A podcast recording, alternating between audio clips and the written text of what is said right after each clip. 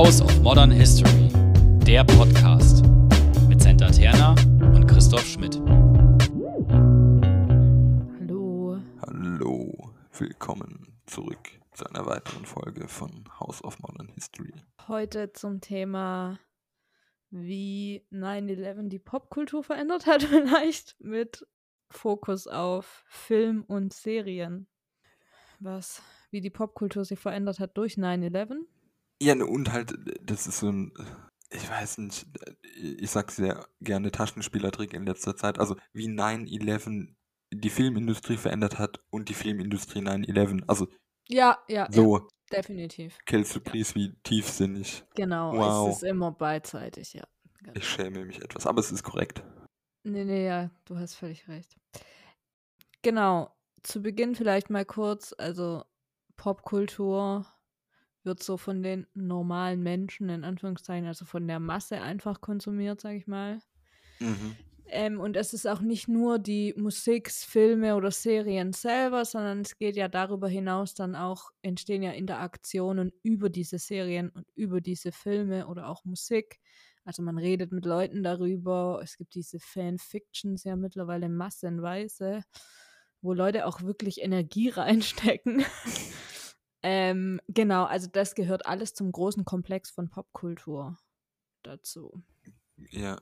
Ist es, würdest du sagen, manchmal dann so ein bisschen hegemonial auch? Also ist es quasi der, wir können ja dann von Diskursen in, in der Popkultur sprechen, die vielleicht auch sichtbar werden, indem quasi popkulturelle Elemente, also populärkulturelle Elemente zitiert werden, verfremdet, äh, Ja. benutzt.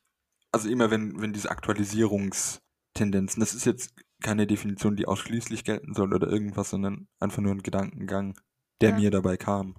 Ja, Und was mir noch einfiel, was wir in der Vorbesprechung, glaube ich, so nicht hatten, man ist relativ schnell dabei, bei bestimmten und eben nur bei bestimmten Formen von Medien oder Medienrezeptionen von äh, Propaganda zu sprechen. mhm. Ähm, und ich sage das direkt hier am Anfang, weil mir das manchmal auch noch durchrutscht. Nochmal, weil ich jetzt so, so viel weiser und tiefer bin. Ich halte den Begriff, wenn er unreflektiert verwendet wird, für, ich meine, wenn er unreflektiert verwendet wird, ist alles problematisch, aber man neigt dann zu so einem Schwarz-Weiß-Denken. Äh, Propaganda ist immer nur die Gegenseite, die schlechte Seite, Mhm. das Kritikwürdige. Mhm. Davon würde ich an der Stelle Abstand nehmen. Ja. Ja. Es hilft einfach bei der Analyse. Genau. Das war nur ein Nebensatz von mir. Ja.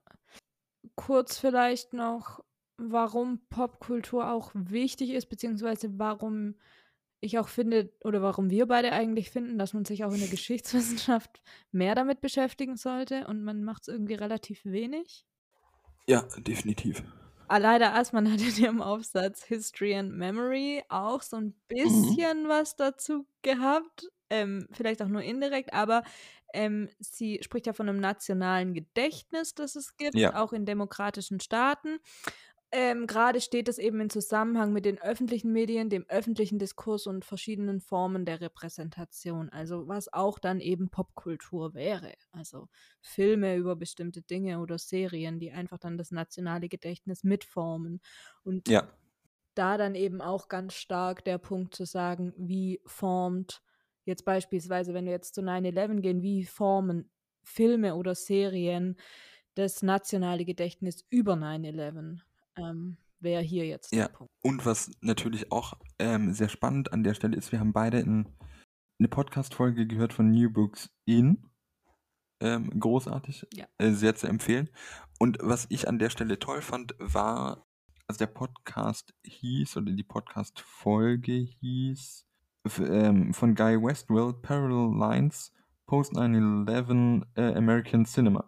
Und Guy sagt auch, und ich meine, das ist jetzt auch keine überraschende Erkenntnis, er geht davon weg, das Ganze in RegisseurInnen zu denken.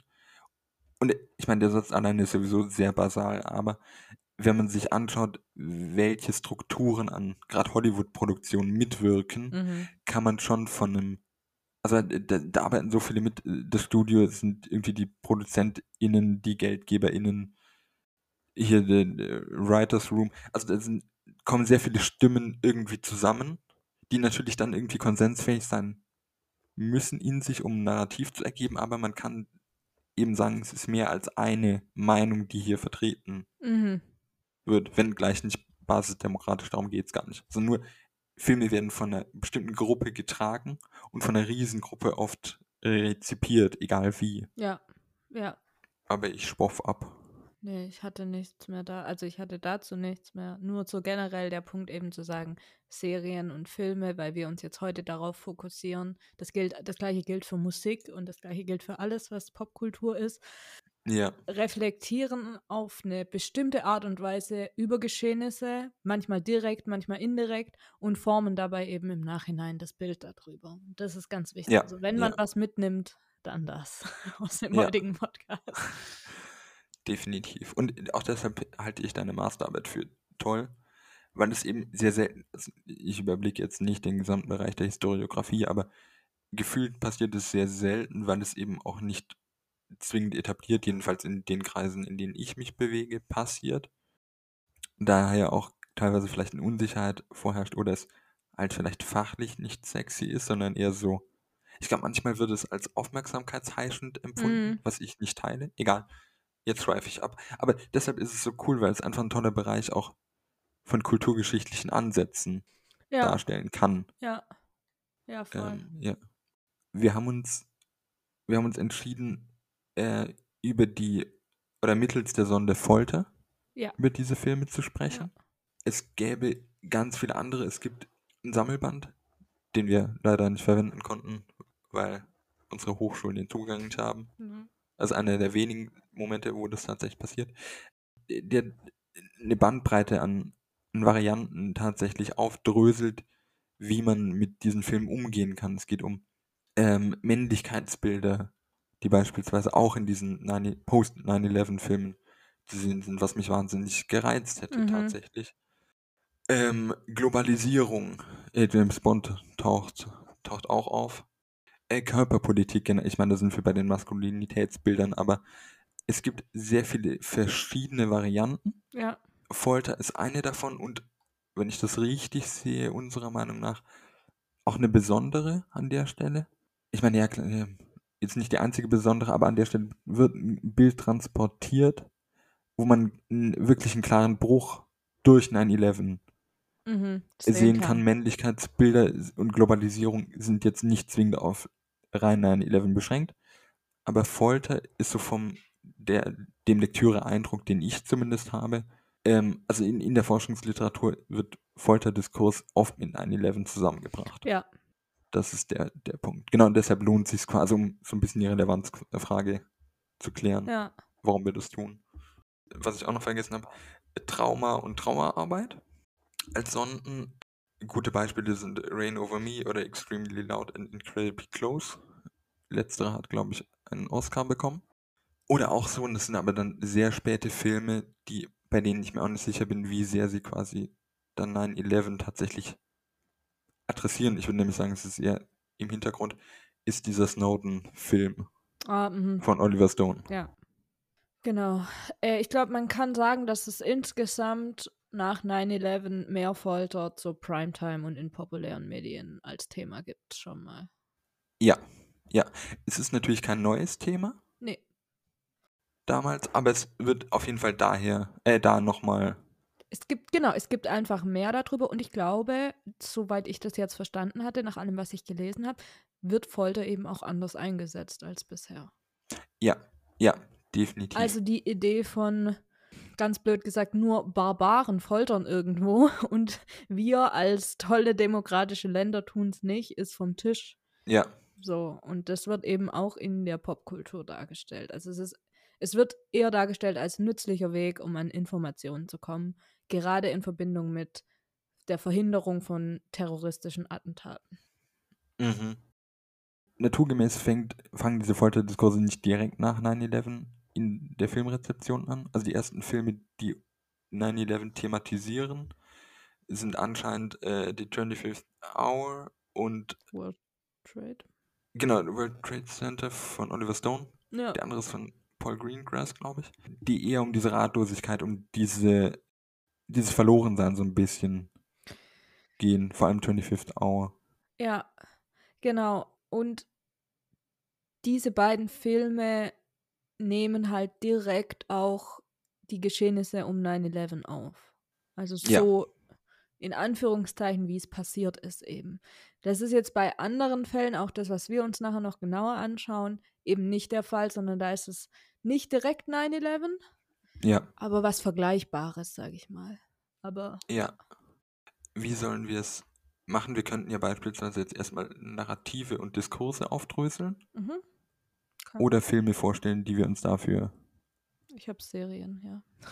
Ja, Also wir eine fangen, eigentlich hauptsächlich. fangen wir lieber mit dem, mit dem Schematischen an. Wenn ich das richtig sehe, sind so Narrative. Der Folterer wird mittlerweile als Held, als einsamer Held manchmal dargestellt. Ähm, das hängt damit auch zusammen, dass der Staat quasi die schwache oder als schwache Institution dargestellt wird, gehemmt von Bürokratie und Korruption. Auch diese Narrative haben wir schon viel früher, auch bei den Ghostbustern. Das sind so die, die Sachen quasi, die das System betreffen. Zugleich wird der Folterer oder an der Stelle ist es nämlich vollkommen egal, der vermutliche Folterer als außerhalb der Rechtsordnung stehend dargestellt. Zudem sieht man auch, dass es quasi, ähm, oder es gibt eine Darstellung des Islam, äh, Islams als inkompatibel mit Demokratie und westlichen Werten. Dafür lohnt sich auch ähm, Talal Assads Formations of the Secular mhm. äh, beispielsweise. Ja, genau, und vielleicht zudem gerade, also was auch in Homeland beispielsweise ja der Fall ist, ähm, die Idee von Muslimen, die dann im Counterterrorismus arbeiten, sind erstmal verdächtig oft und ein Problem dann. Also wenn ganz schnell Mhm. irgendwie aus den inneren Reihen irgendwie, irgendwie, ja, okay, wir haben hier irgendjemand, der irgendwas geleakt hat oder so, dann sind es immer gleich die. Ja, Das kann ja gar nicht anders ja. sein, so. so harte Loyalitätskonflikte, ja. Diese Filme drehen sich im Endeffekt, wenn man das abstrahieren will, immer um so Debatten von deontologischer Ethik. Also man kennt das vom äh, Trolley-Problem oder auch von dieser klassischen Rettungsfolter-Diskurs, was hier oft ist. Also es geht immer darum, wir haben eine Situation mit mehr oder weniger konkreten Zeitdruck, Ja. eine identifizierte Person, oft ist es eine, jedenfalls in den Filmen, die ich gesehen habe, oder halt mehrmals eine, aber es geht nie um Gruppen, die gefoltert werden, sehr selten. Mhm. Ähm, und aus denen muss man was rausbekommen, ansonsten wird unmittelbar sofort irgendetwas Schlimmes passieren. Ja. Und da ist dann quasi diese Idee der Rettungsfolter, ob Amtspersonen zugunsten. Ich meine, ähnliches hatten wir mit, mit der Debatte und der realpolitisch geführten Debatte des Gesetzes, darf man ein entführtes Flugzeug abschießen. Ja. Ja. Genau. Das noch so kurz als äh, überhängendes Ding. Ja. Du hast dir, du hast dir Homeland angeschaut? Genau, ich habe mir Homeland angeschaut. Also ich habe mir die Serie damals, als sie rauskam, irgendwann ziemlich schnell angeguckt. Ich fand sie auch eigentlich ganz gut. Also ich weiß, Okay. ich fand sie auf jeden Fall, es war halt so eine Serie, die wirklich spannend war, wo man wirklich auch weiter gucken wollte, auf jeden Fall. Okay. Es geht generell um einen amerikanischen Soldat, der wieder in die USA kommt, nachdem er von Al-Qaida festgehalten wurde und acht Jahre dort in Gefangenschaft war. Und der kommt wieder in die USA und eine CIA-Officerin glaubt, dass er gebrainwashed wurde dort und will jetzt praktisch rausfinden, ob er wirklich rumgedreht wurde und einen Anschlag Mhm. plant jetzt in den USA. Mhm. Genau, Rezeption von Homeland war relativ groß und sehr gut. Also beispielsweise Obama war Fan der Show, hat sie auch öffentlich gelobt. Ach was. Mhm. Gut, er hat auch Game of Thrones gelobt. also es geht viel generell um die Themen, die wir, die du jetzt gerade schon besprochen hattest äh, oder vorher gesagt hattest. Nee, alles gut. äh, die du schon gesagt hattest. Also Folter ist überall zu sehen in diesem in dieser Serie. Also ich beschränke mich Mhm. jetzt hauptsächlich mal auf die erste Staffel. Das geht dann noch. Da ist ja mittlerweile keine Ahnung, wie viele. Ich habe auch nicht alle gesehen, aber ja. Genau, also erstmal wird er, der US-Soldat, wird gefoltert. Im Irak ist er. Mhm. Und interessanterweise ist das aber ein anderes Foltern, als nachher die CIA-Leute foltert, weil das wird als, also dieses diese Folterung des US-amerikanischen Soldaten im Irak wird dargestellt als ganz sadistisch, einfach nur praktisch aus Freude an der Folter zum Teil. Und Mhm. nicht eben dieses zur Informationsgewinnung, was in Ordnung ist. Also es gibt schon auch Folter auf der anderen Seite, in Anführungszeichen, andere Seite. Ähm, aber die wird anders, ganz anders dargestellt. Ja, das ist, glaube ich, ein wichtiger Punkt. Ja, Ja. dieses klinische. Ja, genau, Ja, genau. Und oft mit medizinischem Besteck auch. Ja, genau, genau. Und wann es, und es kommt deutlich indirekt, also es kommt deutlich raus, welche Folter jetzt okay ist und welche nicht und dass es da unterschiedliche Arten von Folter gibt. Ja. Folter ist nicht gleich Folter. Und dann ist so diese generelle stereotypische Entmenschlichung von Arabern und Muslimen ein Teil der Mhm. Show die ganze Zeit, ähm, die auch so ein bisschen den Terrorismus in sich tragen, würde ich mal jetzt so sagen. Also, Mhm. ähm, und was eben deshalb auch berechtigt so Einsperrung, Folter und allem Möglichen und einfach mal per se irgendwie in Ordnung ist. Da wäre irgendwo spannend, aber das führt jetzt auch zu weit, aber wir hatten in den Kolonialismusfolgen diese, ähm, wie heißt das, ähm, Utopie der Nichtregierbarkeit, also dass es im Kolonialismus immer quasi ähm, auf Messerschneide steht, Mhm. dass die Kolonisierten auf einmal in Anführungszeichen überschnappen, ähm, weil sie immer dieses nicht zivilisierbare Ja, in sich tragen. Inwieweit das in diesen Orientalismen einfach fortgeschrieben. Also ich meine, es ist jetzt nicht den Kolonialismus gegenüber hier deiner, deiner Serie, mhm. aber man müsste tatsächlich diese Diskurse einfach bis heute durchziehen, weil es ist erkennbar, dass Mhm. da was passiert. Ja. Ja, genau. Interessant in dem Zusammenhang ist auch, dass ähm, dieser US-amerikanische Soldat, der ist zum Islam konvertiert Mhm. und seine Frau findet es raus und flippt komplett aus, wie er sowas machen kann. Und das sind ja die Bösen und ob er jetzt auch Mhm. so ist, praktisch, so nach dem Motto. Und es wird so ein bisschen dargestellt, als ob eben seine Konvertierung, beziehungsweise auch seine Praktizierung dann vom Islam, die man sieht, ähm, sein Terrorismus, den er mitbringt, möglich macht, so ein bisschen. Also, das Ah ja. reiht sich da halt so ein, ja, er war irgendwie dort, ist gefoltert worden und jetzt ist er, jetzt ist er Muslim, also muss er irgendwie jetzt böse sein, so ein bisschen. Weil sonst Mhm. ist er halt ein weißer US-amerikanischer Soldat, was ja nicht der typische Terrorist ist, wie er dargestellt, wie, wie sonst Terroristen dargestellt werden, auch in dieser Mhm. Serie. Aber die Idee von, er ist halt konvertiert zum Islam und deshalb böse, ist halt nochmal dann eine andere Ebene, die da reingebracht wird. Mhm. Ein anderes Ding, was eben auch gerade die Muslime da angeht, ist, wenn beim CIA welche arbeiten, was auch in der Serie der Fall ist, die dann eben im Counterterrorismus arbeiten, wird immer gleich werden oder werden die eben als erstes verdächtigt, wenn man irgendwie denkt, man hat intern ein Problem. Ähm, bei jeder Kleinigkeit, genau, sind es dann erstmal Stimmt das dann auch? Also wird das dann quasi. Manchmal stimmt's und manchmal nicht. Das ist unterschiedlich. Okay, also es gibt kein generelles Narrativ nach dem Motto, oh, ihr habt euch getäuscht, euer Vorurteil stimmt nicht, aber es ist das Gegenteil stimmt auch nicht. Nee, genau. Es ist mal so, Okay. mal so, was glaube ich schon auch so ein bisschen diesen Unberechenbarkeitscharakter, Unberechenbarkeitscharakter von Terrorismus so generell Mhm. nochmal darstellt irgendwie. Mhm. Genau, also dieses Othering Ja. nach Said auch ja, wer sind die Others, ähm, ist hier definitiv, sind die Araber und alle Muslime. Also jeder, der konvertiert ist zum Islam, ist auch, wird Mhm. in die gleiche Ecke gestellt eigentlich. Mhm. Die Serie hat dafür auch ähm, tatsächlich relativ viel Kritik bekommen, dass sie sehr islamophob sei. Mhm. Allerdings, ja, also die andere Seite der positiven Kritik hat überwunden, über, äh, Ja, wo? genau. Es werden auch Folterszenen dargestellt in der Serie. Ähm, man findet dann eben einen der Folterer, die diesen US-amerikanischen Soldaten damals gefoltert haben, der wiederum wird dann auch gefoltert, um eben Informationen rauszubekommen, ob er jetzt rumgedreht wurde oder nicht oder was da für eine Agenda dahinter steckt, für eine größere. Ähm, genau, und dieses Foltern ist völlig in Ordnung. Ja, Wird von, der, das höre gut. wird von der CIA praktiziert. Mhm. Genau. Ich habe mir so ein bisschen, also Zero Dark Thirty kennt man vermutlich so ein bisschen. angeschaut und später sprechen wir vielleicht noch über Batman. Aber ähm, den und äh, Unthinkable, der Preis der Wahrheit, mit Samuel L. Jackson, den ich persönlich vorher nicht kannte. Mhm. Das liegt aber vielleicht auch daran, dass ich jetzt eigentlich kein großes Fable für, für solche Filme habe. Unthinkable aus dem Jahr 2010. Im Endeffekt geht es darum, dass ein ehema- ehemaliger US-Soldat und jetzt Nuklearexperte, äh, ein Amer US-Amerikaner, ähm, gespielt von Michael Sheen, äh, auch konvertiert. Da sind wir wieder beim Mhm. ähnlichen Narrativ.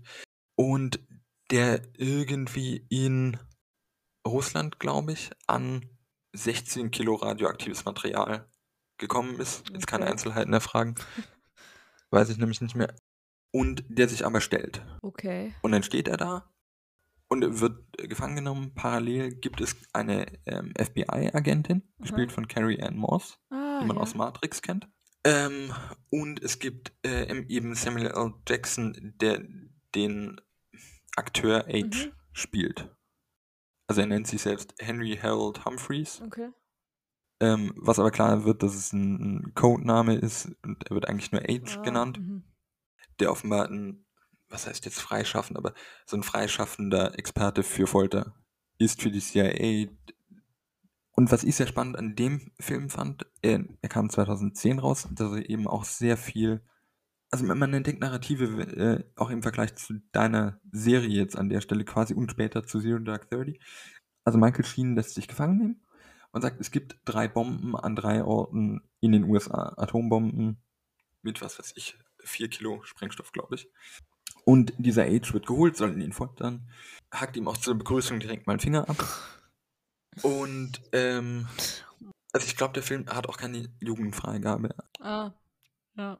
Und Carrie Ann Moss, also die, die äh, FBI Special Agent Helen Brody, durchläuft am Anfang, oder durchläuft die Entwicklung. Am Anfang ist es total bestialisch und es wird immer mit dieser, im- also erstmal auch imaginierten Drohung gearbeitet. Ah, mhm. also das Ganze findet dann auch in einer sogenannten Black Site statt, heißt es, glaube ich.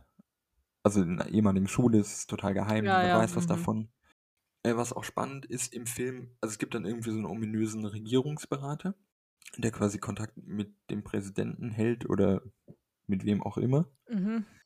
der irgendwann sagt, weil das Argument ist, irgendwann, nee, es ist ein US-Amerikaner, wir foltern eigentlich keine eigenen Leute, Ah, ja. was aber schon zu einer gewissen Zeit im Film ist, Mhm.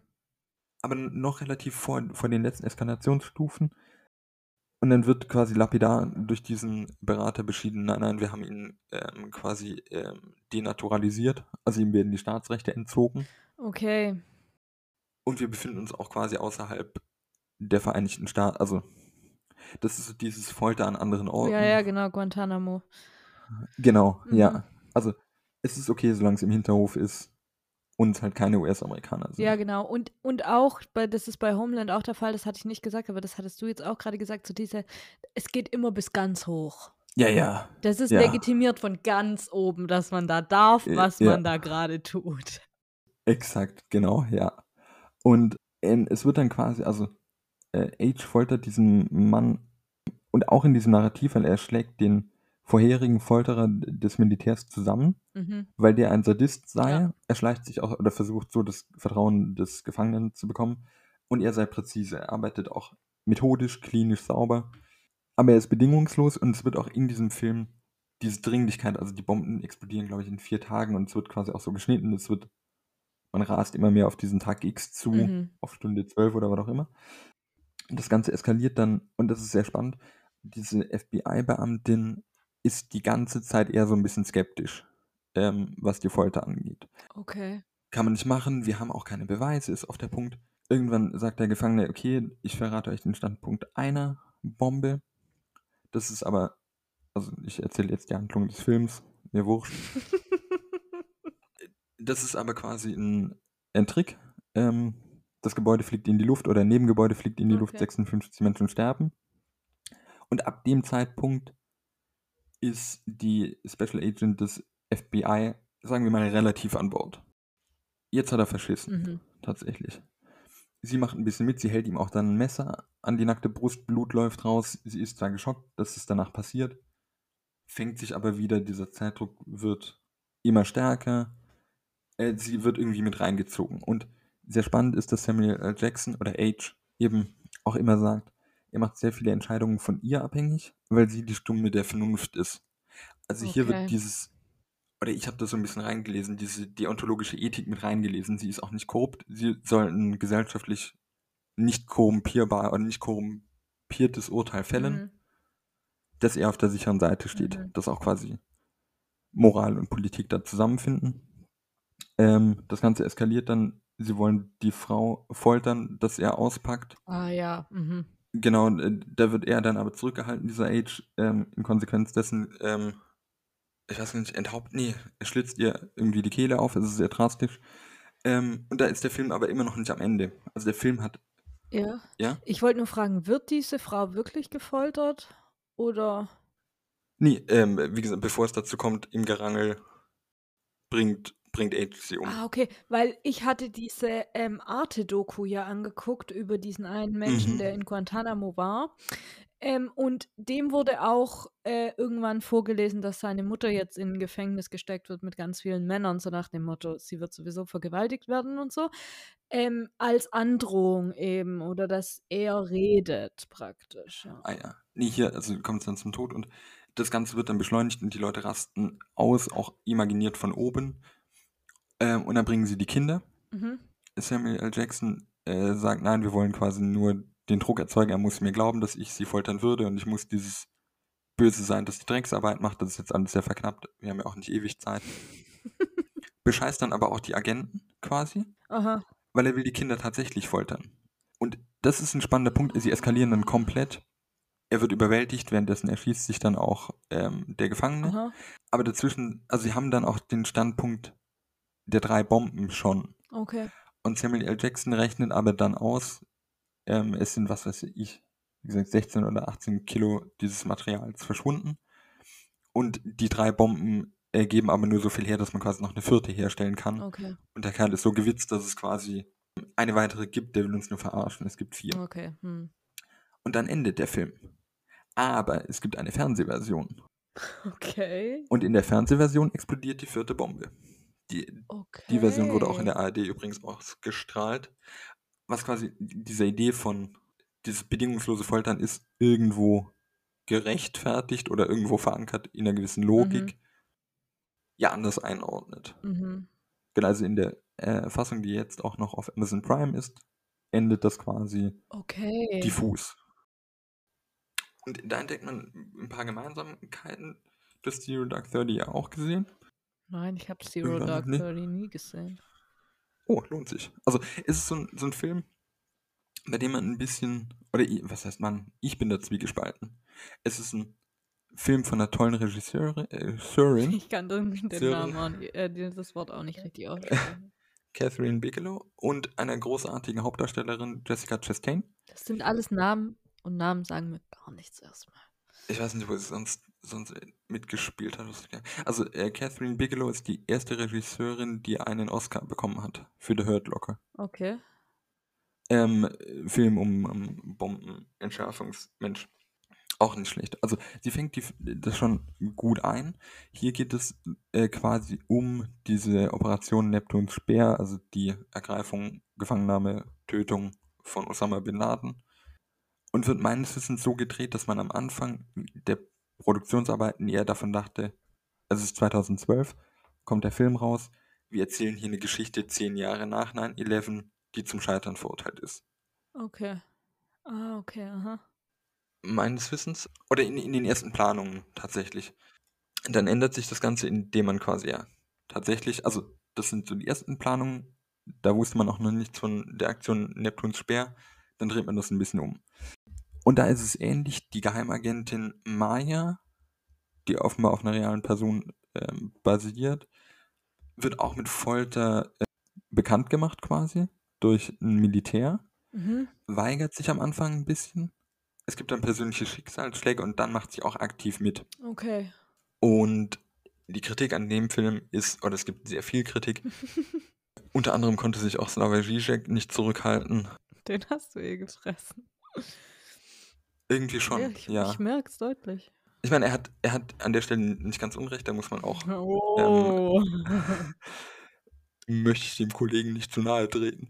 Ähm, der, der quasi sagt, na, es ist eine Schwarz-Weiß-Darstellung. Folter wird hier als effektiv und als legitim dargestellt. Wir sprechen dann von einer Normalisierung von Folter, so Zizek. Das Ganze wird von, von Bigelow mehr oder weniger klug oder halt auch erwartbar ähm, kommentiert. Das muss man jetzt gar nicht wiederholen. Die Kritik ist eben dieses, die Darstellung der Folter, die quasi darauf abzielt, ähnlich wie bei dir, es ist methodisch, es ist präzise. Mhm. Ich meine, in dem Film wird trotzdem dargestellt, dass sie die Informationen eigentlich schon lange haben, aber es quasi ein, ein äh, Organisationsproblem an Okay. der Stelle gibt. Man kann die Informationen nicht verknüpfen. Aha, mhm. Äh, Zudem gab es ein Problem, dass quasi nicht autorisierte Aufnahmen von Terroropfern verwendet wurde, was ich. Mm. Der, der Diskurs ging komplett an mir vorbei. Ach, krass. Also der Film fängt auch so an. Äh, Im schwarzen Bild meines Wissens. Es gibt auch, und ich äh, meine, dass es in dieser Podcast-Folge, die wir vorhin erwähnt hatten, vorkam, teilweise das Problem, dass man sagt, das Militär hat mittlerweile einen zu großen Einfluss auf Hollywood.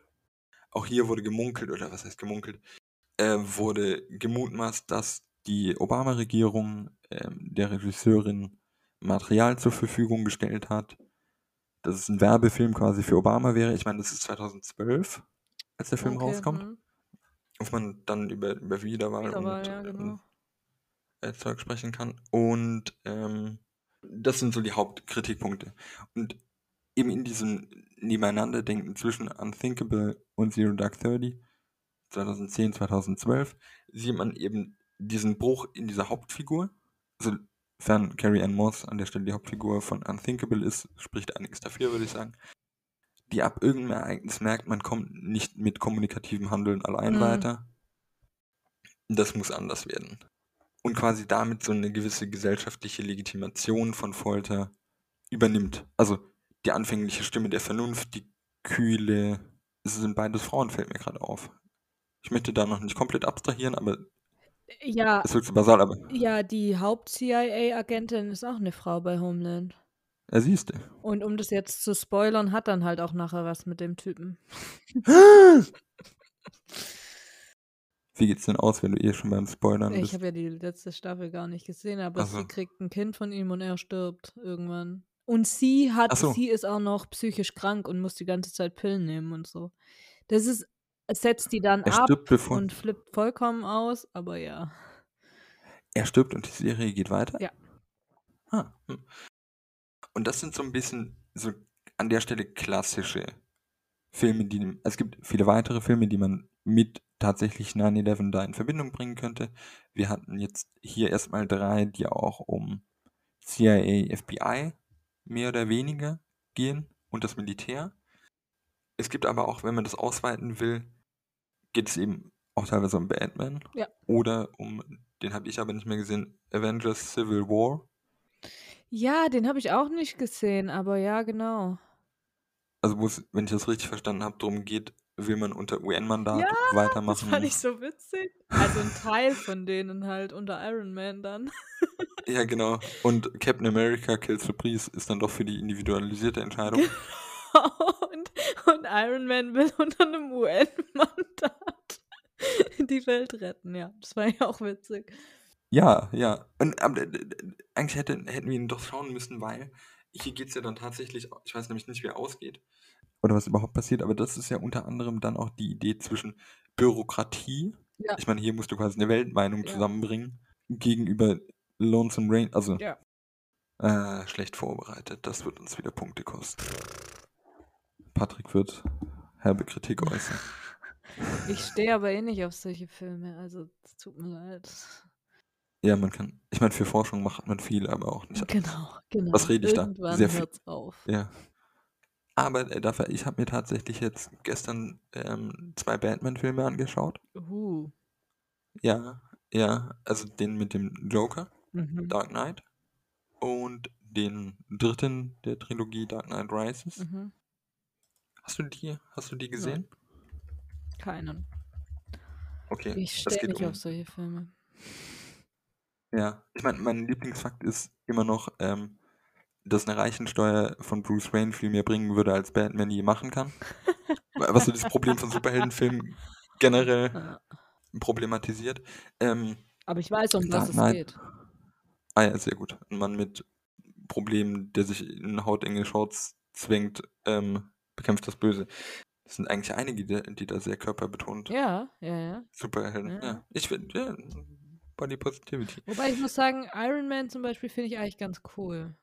Also ich finde jetzt nicht alles scheiße. Iron Man mag ich irgendwie.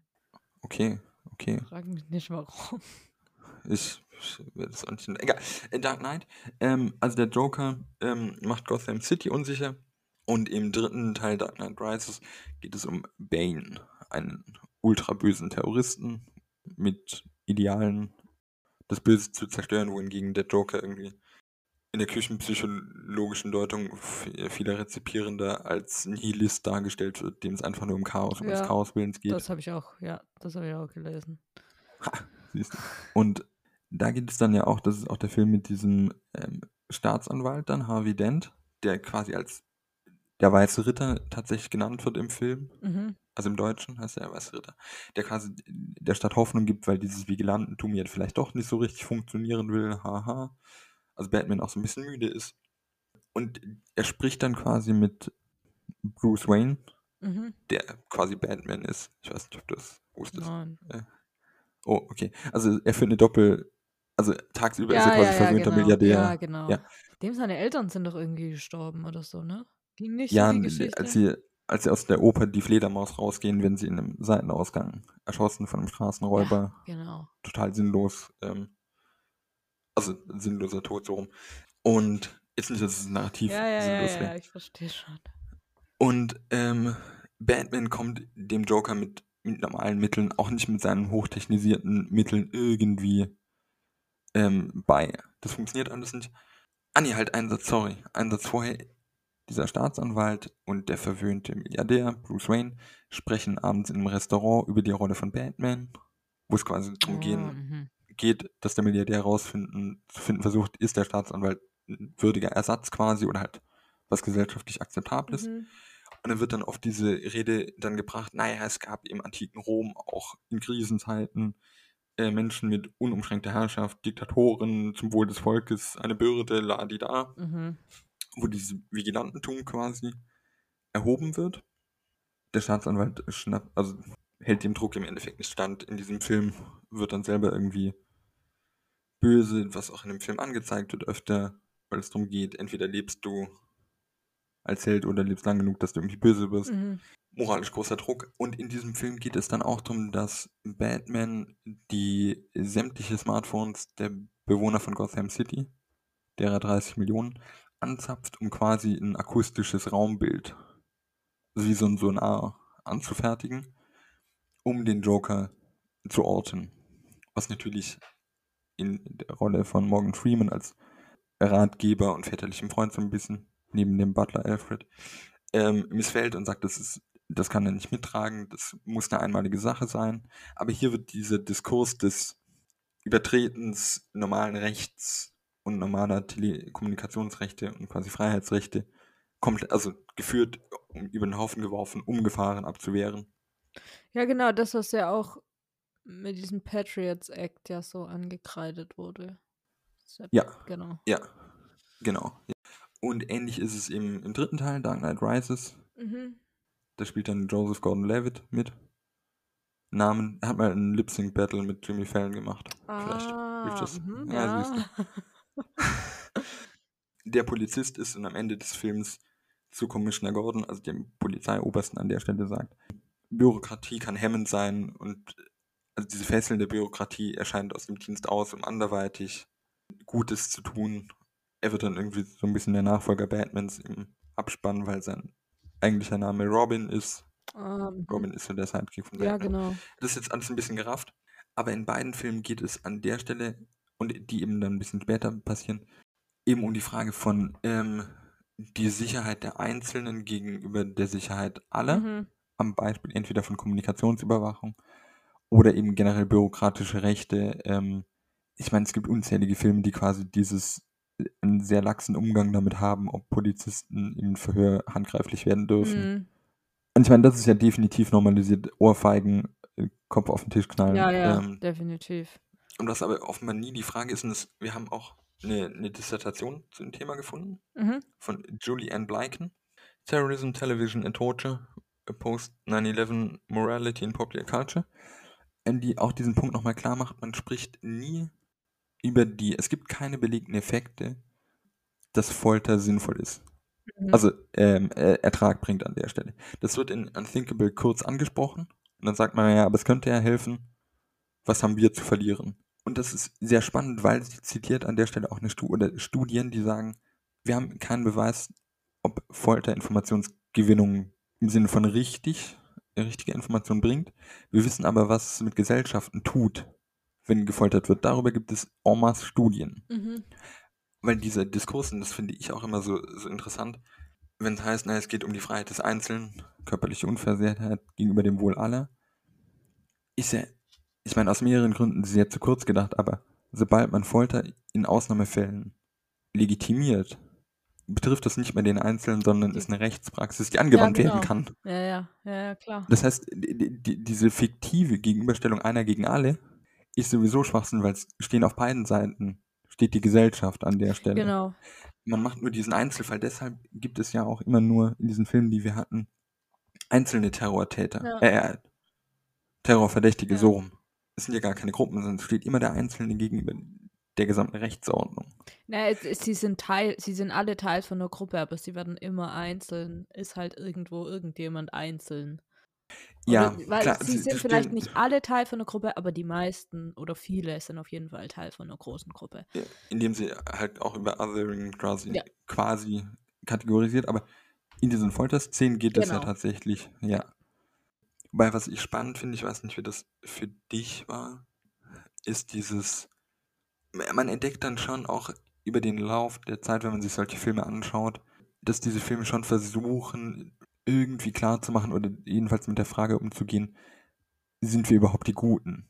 Ich meine, die Filme legitimieren und zeigen Folter trotzdem, darum geht es auch gar nicht, sie zeigen sie auch erfolgreich. Aber es kommt für mich so ein Narrativ auf, eben das, vielleicht ist es dann nicht mehr der Held, aber dieser einsame Outsider, also Samuel L. Jackson macht das in Unthinkable, ähm, in der Wutrede, dass die Gesellschaft ihn braucht und er ist willens, quasi die Rolle des Henkers an der Stelle, also ob jetzt die historische Konnotation an der Stelle eins zu eins passt, weiß ich nicht, aber so, hm, zu übernehmen, den Drecksjob, den sonst keiner machen will, dass die Gesellschaft reinbleibt. Ja, genau, genau. Die Idee von irgendjemand muss da praktisch geopfert werden und hat nachher vielleicht auch psychische Schäden davon, von dem, was äh, die Person in der Folter einer anderen Person angetan hat. Ja, Genau, aber es ist so zum Wohle der ganzen Gesellschaft, damit das in Ordnung ist, opfern sich halt so einzelne Menschen dann Ja. praktisch. Und diese, also bei Zero Dark Thirty ist so die letzte Szene, also Maya, die Agentin, äh, fliegt dann raus, also die Aktion Neptuns Speer ist gelaufen, OBL ist tot und wird gefragt, wie geht es weiter? Und sie hat keine Antwort. Mhm. Und natürlich kann man das jetzt auch von Rezipierenden oder von meiner Seite mythisch aufladen, aber es ist sicherlich bewusst an der Stelle der Cut. Ja. Also diese zumindest durch Vertreter des Hollywood-Systems gestellte Frage, was nun? Also ja, ja, voll. man hat den vermuteten Kopf an der Stelle gefunden. Man steht am Ziel und das Adrenalin sinkt und was, was will man machen? Mhm. Ich habe mir leider keinen, äh, leider an der Stelle, ich kann zwar nicht alles anschauen, aber keinen Film mehr angeschaut, der irgendwie weit danach spielt. Ich wüsste auch nicht, was nach 2012 an Folterfilmen noch kommt. Ich gehe davon aus, dass diese, also es schreibt auch ähm, Frau Blei in ihrer Dissertation, dass es eben eine perpetuierte Darstellung von medialen Praktiken, wie du auch am Anfang gesagt hast, durchweg dann weiterläuft. Aber die Frage wäre tatsächlich, was passiert nach äh, 2012 Mhm. mit diesem Film, weil das ist, glaube ich, nochmal so ein zumindest emotionaler Zwischenpunkt. Die Jagd nach Osama Bin Laden ist gelaufen Ja, und jetzt, voll. ich meine, dann kommen ja oft mal diese nachdenklichen, oder was, was in dem BPB-Artikel als nachdenkliche Filme, glaube ich, genannt wurde, in der Snowden-Film, also dieses, was haben wir getan? Ja, voll genau. Und es wäre ja auch dann spannend, jetzt beispielsweise in der Trump-Ära, wo ja eine andere Politik irgendwie auch zum Teil geherrscht hat, was da dann für Filme entstanden sind zu dem. Ja. Und wir haben noch gar nicht die ganzen äh, Dokumentarfilme an der Stelle. Also es gibt ja auch die Michael Moore-Filme. Die haben wir auch völlig ausgelassen, Dokumentarfilme. So, Also fazitmäßig Ich wollte nur noch sagen, ähm, auch nochmal in diesem History and Memory Aufsatz, war ein Zitat von äh, Margaret Atwood. Mhm. Äh, Reportermarkt. wo dran sta- wo sie gesagt hat, we tend to remember the awful things done to us and to forget the awful things we did. Ähm, und nachdem ich das jetzt alles irgendwie, also nach dieser Folge oder auch nach dieser Vorbereitung war so, ja klar, ich meine, der, der Diskurs in der Popkultur geht ja auch genauso. Also ich meine, Ja. das, das äh, Folter wird legitimiert, aber Folter von den anderen ist barbarisch und sadistisch und böse und Terror wird gebracht von Muslimen und alles Mögliche. Das sind ja die Diskurse, die da vorherrschen und dass das dann erinnert wird im Vergleich zu halt, stopp, wir foltern und es ist nicht in Ordnung, beispielsweise jetzt mal. Da gibt es noch andere Beispiele, aber das steht halt im Hintergrund. Und selbst wenn, es gibt irgendwie einen relativ ähm, bekannten Tweet, in dem es darum geht, dass, ich weiß nicht mehr, wie, wie der originalsprachliche Wortlaut ist, nur US-Amerikaner können ähm, Länder äh, bombardieren und später Filme darüber machen, wie sehr sie das zum Leiden gebracht hat. Ja, Was sicherlich auch eine verknappte, pauschalisierte, schwierige Darstellung ist, aber das Körnchen Wahrheit ist da drin, ja, es geht dann weiterhin um die US- oder um die, bleiben wir beim West, das tatsächlich, glaube ich, sinnvoller ist. Ähm, es geht um die westlichen Perspektiven weiterhin. Auch da kann man jetzt nicht zu, also doch, man kann kritisch sein, darum geht es gar nicht, aber wir in der Geschichtswissenschaft haben exakt das gleiche Problem. Dieser westliche Blick ist einfach ein Ding. definitiv, ja. Äh, also zusammenfassend haben wir eigentlich die Punkte gesagt, es gibt verschiedene Narrative, die sich offenlegen lassen. Ähm, es gibt bestimmte Knackpunkte in dieser medialen Darstellung. Am Anfang diese Ratlosigkeit, generell sehr viele Diskurse, die stattfinden, Männlichkeit unter anderem auch, Mhm. Globalisierung, ähm, eventuell ein Zäsurpunkt oder wie hieß das in der letzten Folge? Um nicht Zäsur zu Schlüsselereignis. Schlüsselereignis 2012, äh 11, Entschuldigung, 11. Ja, das sind so die Sachen, die man eventuell mitnehmen kann. Natürlich sind diese Folter-Hollywood 9-11-Diskurse eingebettet in größere Hollywood-Narrative. Es gibt gute Arbeiten über die 1960er beispielsweise oder diese einsamen Held-Sachen damals. Genau, das ist das eine, wo man es einbetten kann. Und das andere ist natürlich, man kann sich noch jede andere Art von Medien anschauen, sage ich mal. Also Musik wäre beispielsweise definitiv was, was man sich zu dem Thema noch anschauen könnte. Wir haben es gesagt, wir haben Dokumentarfilme weggelassen, wir haben Romane weggelassen. Also das wäre alles, das wären alles Dinge, die da, die man sich da auch definitiv noch zu anschauen könnte. Ja, gut, Center. Dann die Frage, was war 1912? Die Erstausgabe der Pravda ist erschienen. Ah, Falls ihr Kritik an uns oder Fragen habt oder Lob, gerne auch Lob, oder Themenwünsche, Gast sein wollt, dann dürft ihr euch gerne bei uns melden, entweder auf Twitter unter @houseofmodhist Oder ihr könnt uns eine E-Mail schreiben. Dort ist unsere E-Mail-Adresse houseofmodernhistory at gmail.com. Genau, steht beides in der Beschreibung unten drin. Wir freuen uns auf Feedback. Bis zum nächsten Mal.